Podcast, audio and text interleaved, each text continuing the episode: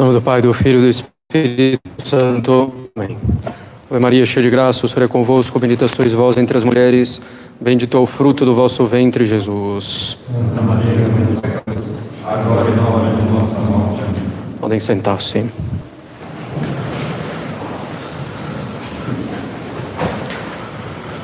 Caros católicos, festejamos hoje Santa Rosa de Lima, padroeira da América Latina, a primeira flor de santidade do Novo Mundo. Vejamos um pouquinho da vida de Santa Rosa de Lima para tirarmos ao final algumas conclusões. Nasceu a santa em 30 de abril de 1586 morrendo a 24 de agosto de 1617, portanto, com 31 anos, e sua morte causou grande comoção popular em todas as camadas da sociedade. Vejamos então um pouquinho de sua vida. Santa Rosa nasceu Isabel Mariana Paredes Flores e Oliva. E ela brincava que entre flores e oliva nascera uma rosa. Efetivamente, seu nome era Isabel Mariana e teve o nome mudado poucos meses depois de seu nascimento.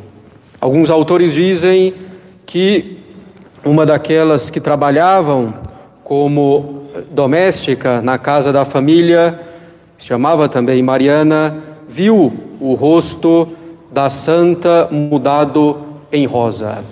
Outros dizem que foi simplesmente pela beleza da menina que passou a ser chamada Rosa.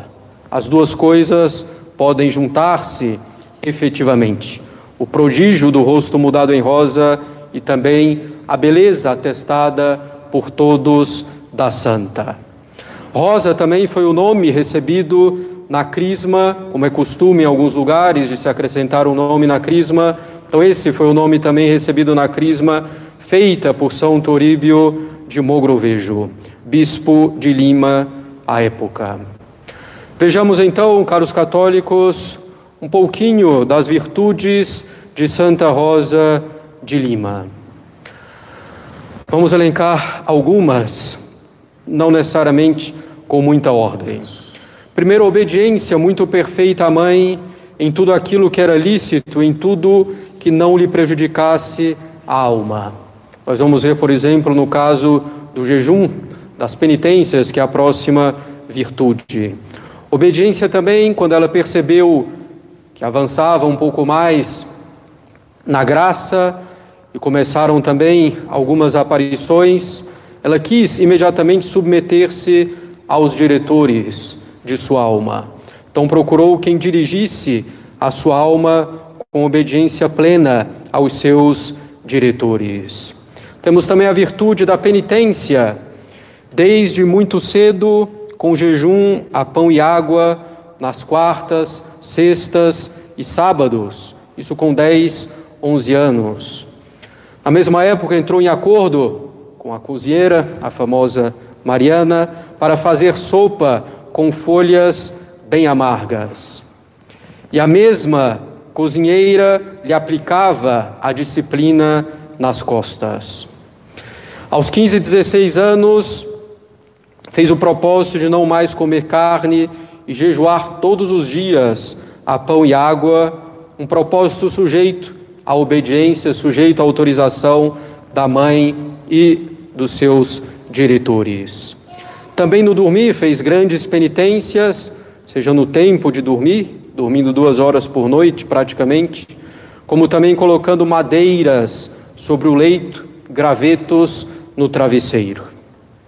Foi exemplar também no cumprimento dos deveres de Estado.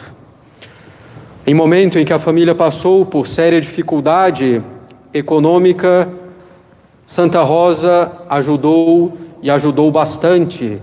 Passava às vezes dez horas do seu dia costurando, o que era bastante capaz, passava 10 horas do seu dia costurando para ajudar na renda familiar. Exemplo também de pureza, cortando os cabelos e cobrindo-os com véu Isso ocorreu quando tinha cinco anos. Houve um problema que manchou o seu cabelo e ela ficou bastante triste com o fato. Seu irmão falou, meio brincando, meio sério, algo que tinha ouvido, talvez em alguma pregação, dizendo que os cabelos levavam muitas pessoas aos infernos. Ela então resolveu cortar o cabelo e cobrir com um véu. Exemplo também, evidentemente, na prática da oração, era a maior parte do seu dia. Enquanto passava dez horas trabalhando para ajudar no sustento da família, passava doze horas rezando, sobrando as duas horas então para dormir. Era na oração, evidentemente, que, que encontrava a sua consolação diante de todos os seus sofrimentos, sofrimentos em particular causados pela sua mãe, que não compreendia a sua missão, a sua vocação.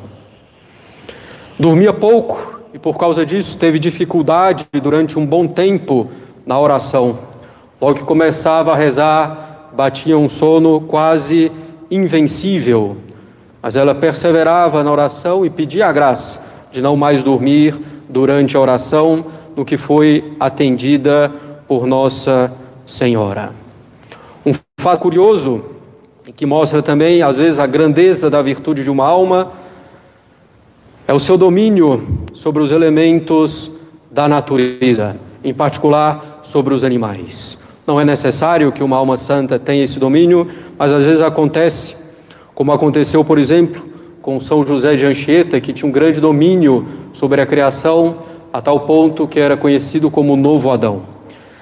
Santa Rosa mostrou esse domínio no acordo que fez com os mosquitos, na sua ermida, então, na casinha, no oratóriozinho que mandou construir, onde passava grande parte do seu dia, em recolhimento, rezando, havia uma quantidade enorme de mosquitos.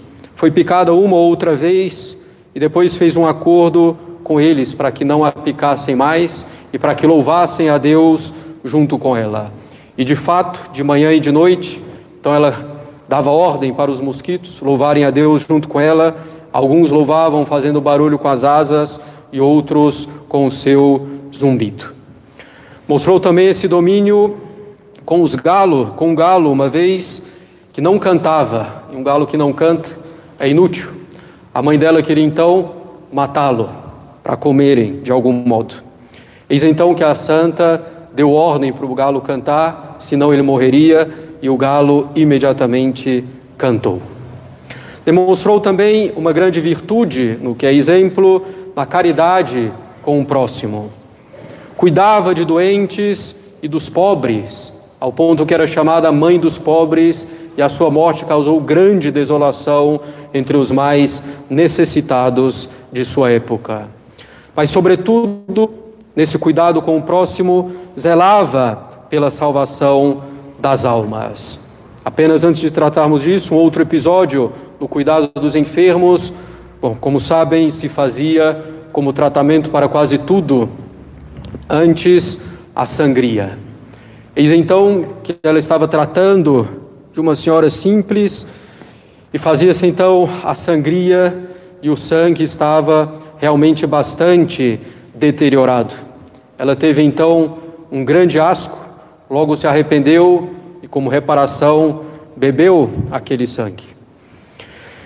Zelava então pela salvação das almas, sobretudo dos índios.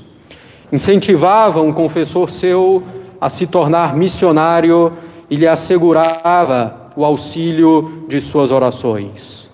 Custeou também os estudos de um seminarista pobre com a esperança de que se tornasse missionário depois de ordenado padre. E sempre que podia, aconselhava os que estavam em pecado e o fazia com grande eficácia, a tal ponto que padres religiosos a chamavam para os casos mais desesperados, para converter os pecadores mais obstinados.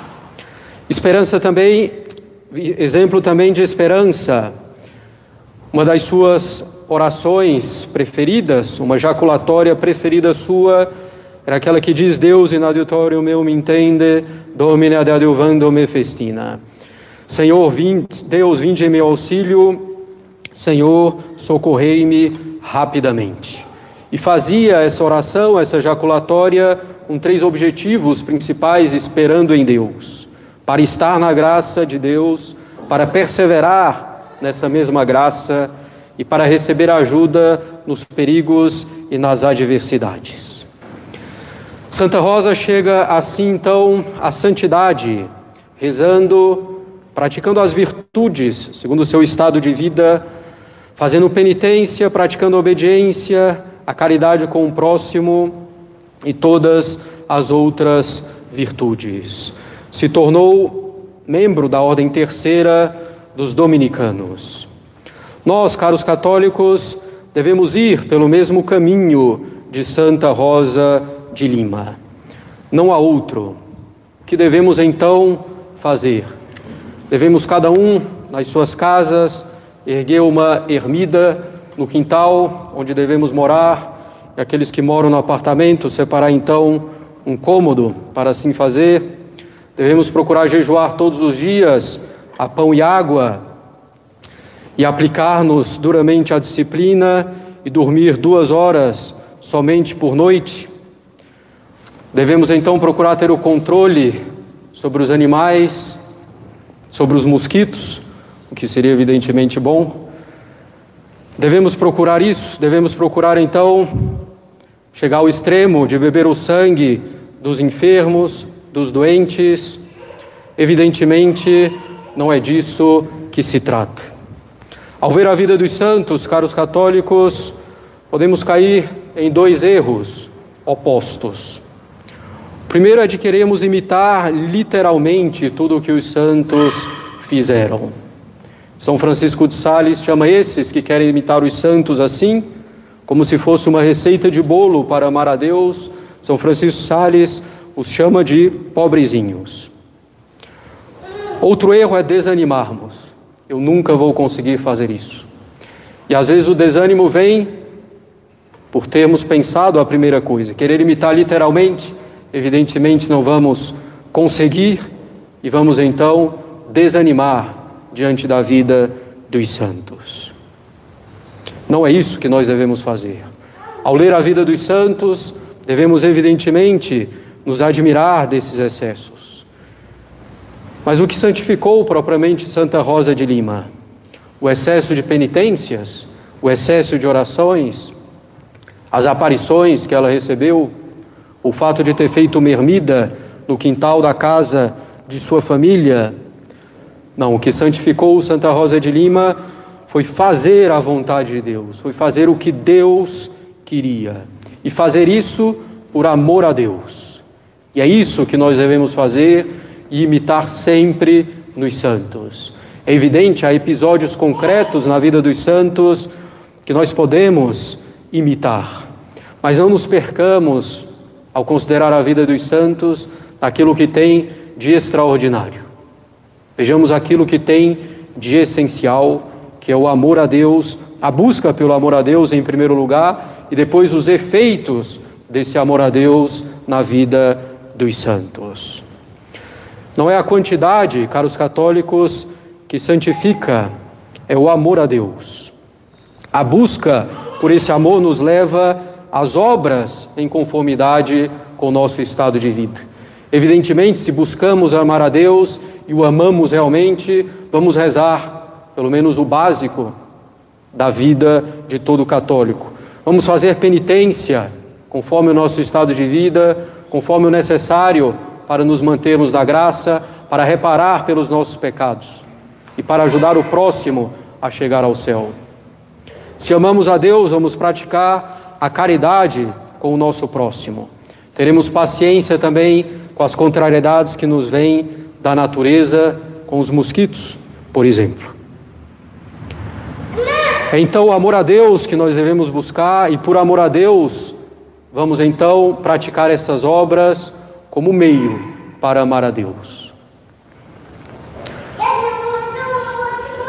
São Francisco de Sales completa dizendo justamente: não nos tornamos perfeitos e mais agradáveis a Deus pela multiplicidade de exercícios espirituais, de penitências ou de austeridades. Nos tornamos mais perfeitos e mais agradáveis a Deus pela pureza do amor a Deus com que fazemos tudo o que fazemos e tudo o que devemos fazer.